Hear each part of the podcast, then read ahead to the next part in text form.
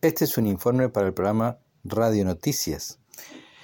Es sobre el cohete Electron que colocó 10 SmallSat en órbita el pasado 28 de octubre, desde la plataforma de lanzamiento en la península Maya, en Nueva Zelanda.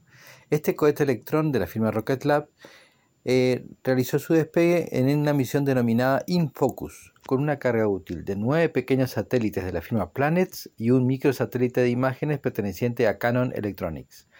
La carga útil fue desplegada en una órbita sincrónica a 500 kilómetros de altura y lleva el número total de a 65 unidades desplegadas por la compañía. En el caso de los CubeSat SuperDove, aumentarán el número de esa constelación de, de satélites de imágenes.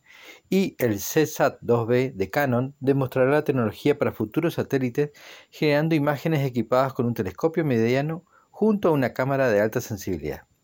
Este lanzamiento fue el quinceavo de Rocket Lab, la quinta en el año y convirtiéndose así en el segundo vehículo estadounidense con mayor frecuencia de lanzamiento en este año. Y probablemente se repita en 15 días desde el mismo sitio otra misión, mientras esperan confirmar fecha para un despegue desde la isla Wallops en Virginia. Informó para el programa Radio Noticias Pablo Germán Salazar.